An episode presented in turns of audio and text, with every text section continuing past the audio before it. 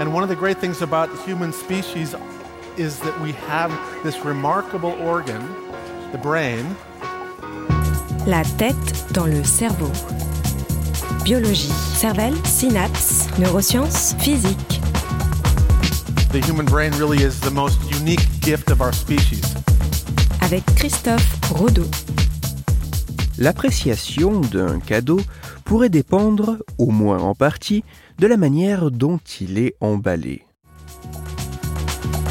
La tête dans le cerveau.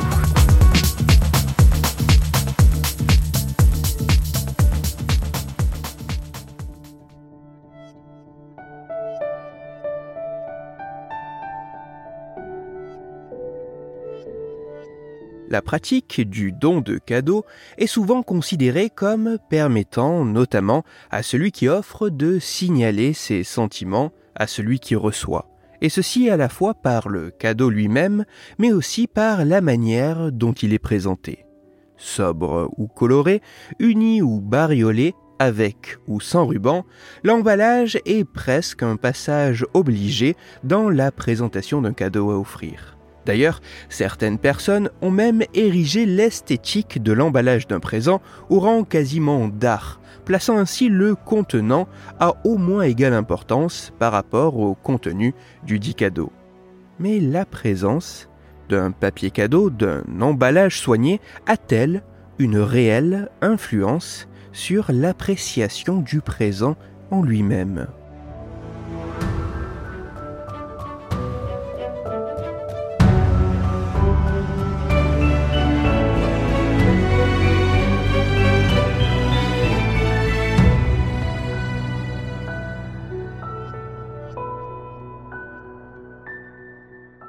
Afin de savoir si la présence d'un emballage, mais aussi et surtout si le soin apporté à cet emballage pouvait avoir un impact sur l'appréciation d'un cadeau offert sur celui qui le reçoit, des chercheurs états-uniens ont récemment mené plusieurs expériences sur au total près de 600 participants.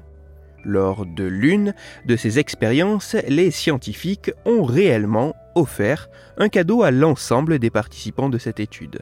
Toutefois, ce cadeau pouvait être offert avec ou sans aucun emballage cadeau, et lorsqu'il était présent, cet emballage avec papier, ruban et nœuds pouvait être parfaitement soigné ou bien plus négligé. Une fois ce cadeau reçu et déballé, s'il y avait lieu d'être, les volontaires destinataires de ces présents devaient répondre à une série de questionnaires qui servaient notamment à évaluer l'appréciation du cadeau reçu. Les résultats de cette expérience sont à la fois intéressants et assez déroutants.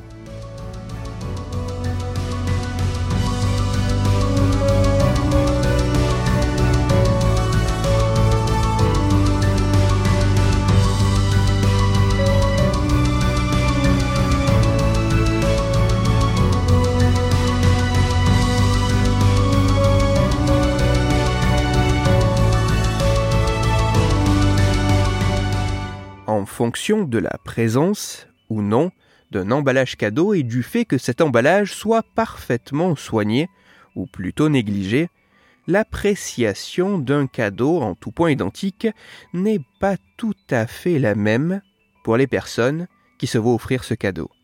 Dans le détail, les résultats de ces travaux montrent tout d'abord que lorsqu'un cadeau a un emballage, il est perçu en moyenne, statistiquement, de manière plus positive que lorsqu'il n'en a pas. Ensuite, lorsqu'il est question de soins apportés à l'emballage, les résultats montrent qu'un même cadeau semble être perçu de manière plus positive s'il est offert dans un emballage assez grossier par rapport à un emballage parfaitement millimétré.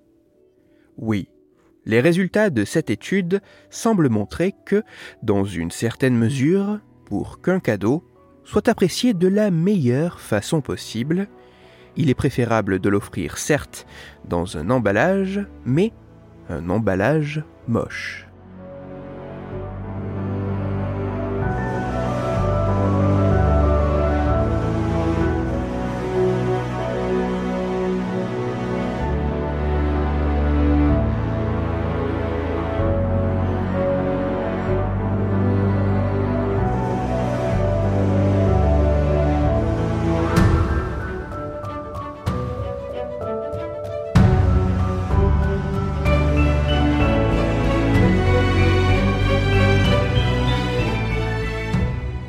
Dans l'acte de donner un cadeau, la présence d'un empaquetage particulier, la présence d'un emballage cadeau, serait bien loin d'être un élément superflu, car il pourrait jouer un rôle dans l'appréciation même du cadeau.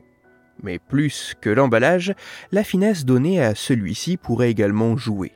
Toutefois, de manière assez contradictoire en apparence, un emballage disgracieux pourrait davantage augmenter la perception positive du cadeau.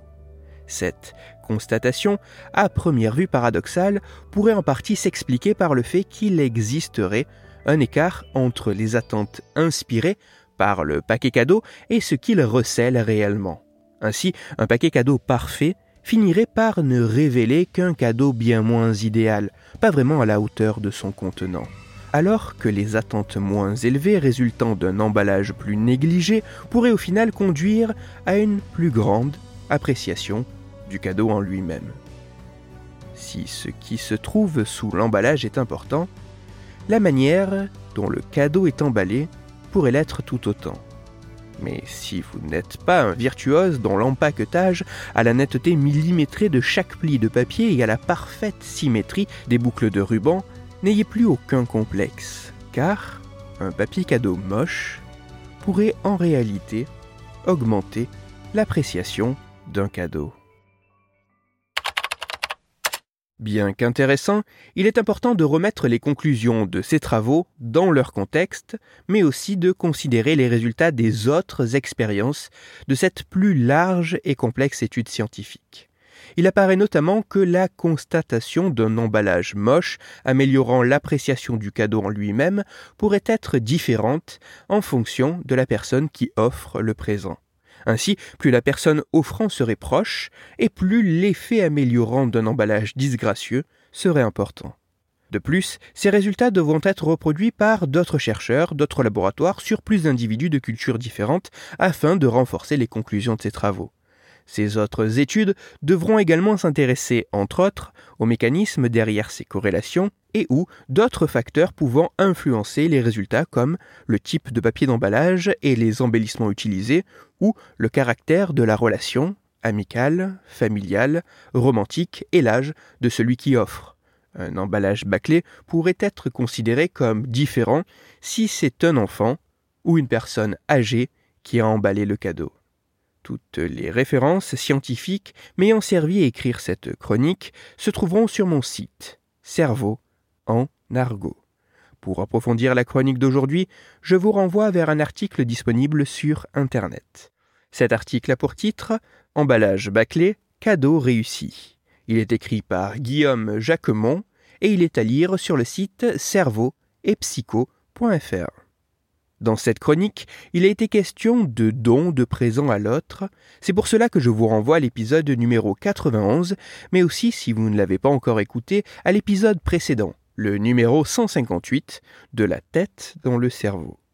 Dans l'épisode numéro 91, vous découvrirez ou redécouvrirez qu'au niveau cérébral, donner pourrait être mieux et provoquer plus de plaisir, plus de bonheur que recevoir et dans le numéro 158 qu'il se pourrait que le parfait cadeau ne soit pas quelque chose qui doive plaire à celui qui le reçoit, mais plutôt à celui qui l'offre.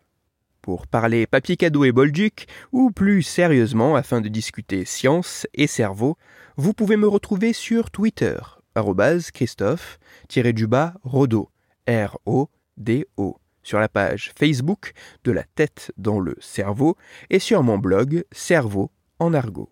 Si vous avez des questions ou des sujets dont vous voudriez que je parle, ou des retours à me partager, n'hésitez pas à me le faire savoir directement sur mon compte Twitter, sur la page Facebook ou par mail à l'adresse la tête dans le cerveau.